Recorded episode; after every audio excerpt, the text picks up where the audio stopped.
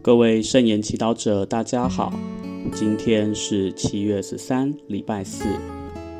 我们要聆听的福音是《创世纪》第四十四章十八到二十一节、二十三到二十九节，还有第四十五章第一到第五节。今天的主题是罪和宽恕。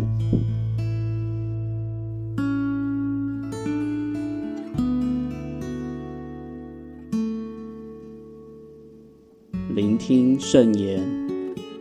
那时候，犹大近前对若瑟说：“我主以前曾问仆人们说：‘你们还有父亲或兄弟吗？’我们曾回答我主说：‘还有老父和他老年生的幼儿。他的哥哥死了，他母亲只剩下了他一个。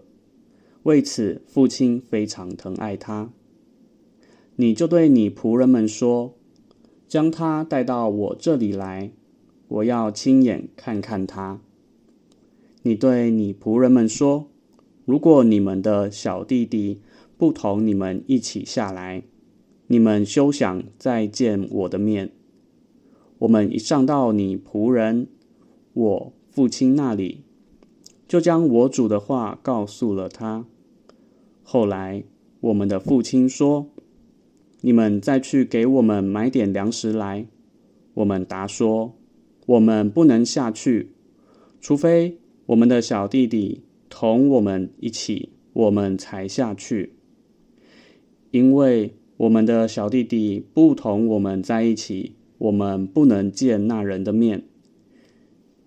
你的仆人，我的父亲就对我们说：你们知道我的妻子。给我只生了两个儿子，其中一个离开我出去。我猜想他是被猛兽撕裂了，到现在再没有见到他。如今你们连这一个也要由我面前带走。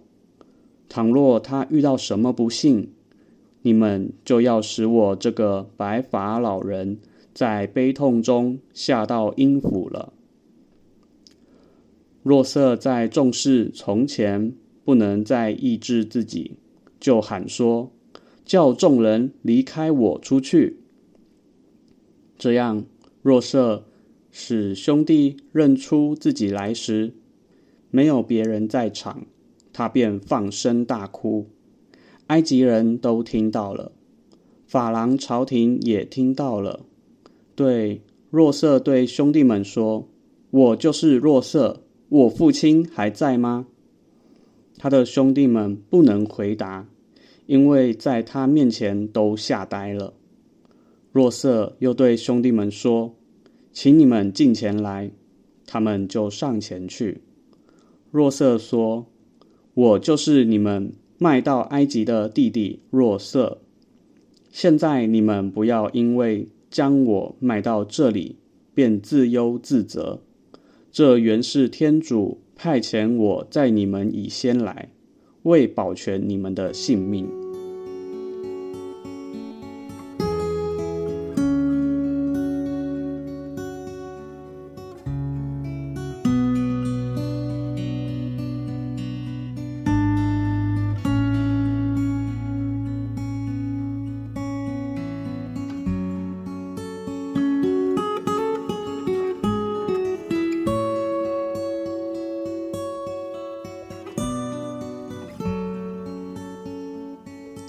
释经小帮手，你是否曾经处在一个紧迫的情况？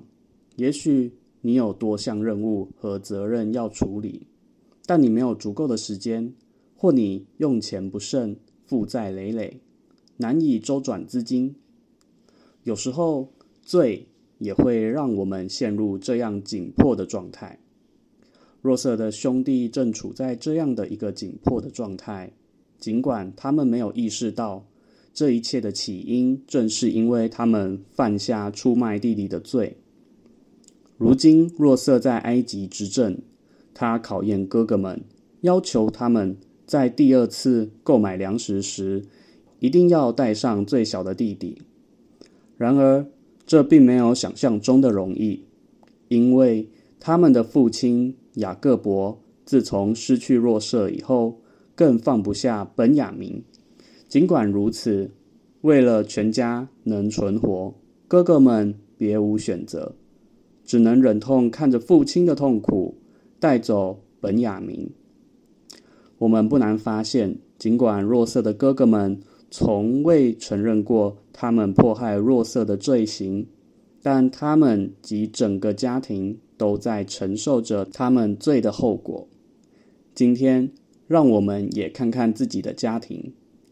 你能看到罪对你家自己家庭的影响吗？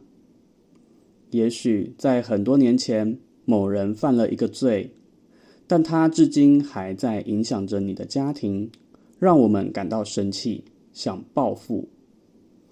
然而，今天若瑟教导我们一种更有建设性的方式来克服罪的影响：信德和宽恕。看到他的兄弟们陷入困境，他选择了宽恕，说：“现在你们不要因为将我卖到这里，便自忧自责。这原是天主派遣我在你们以先来。”为保全你们的性命，宽恕停止了暴力的循环。然而，没有信仰的基础，宽恕会很困难。是信仰让若瑟有了不一样的观点，在自己的磨难中看到天主救赎的计划。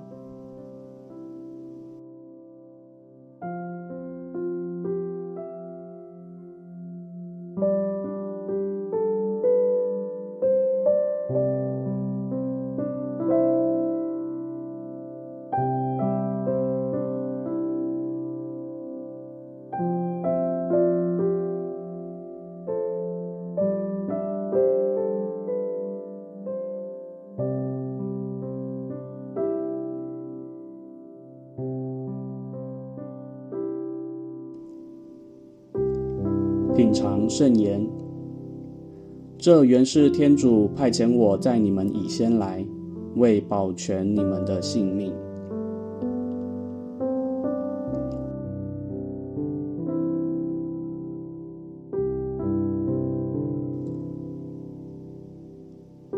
活出圣言，在你家庭中还有哪些罪没有被宽恕？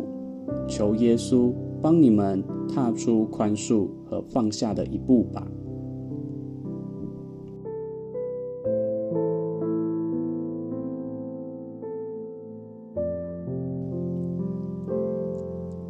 现在，我们一起全心祈祷。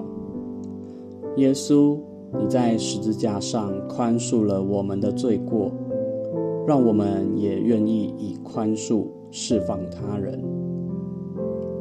愿光荣归于父及子及圣神，起初如何，今日亦然，直到永远。阿门。愿你今天也生活在圣言的光照下。我们下次见。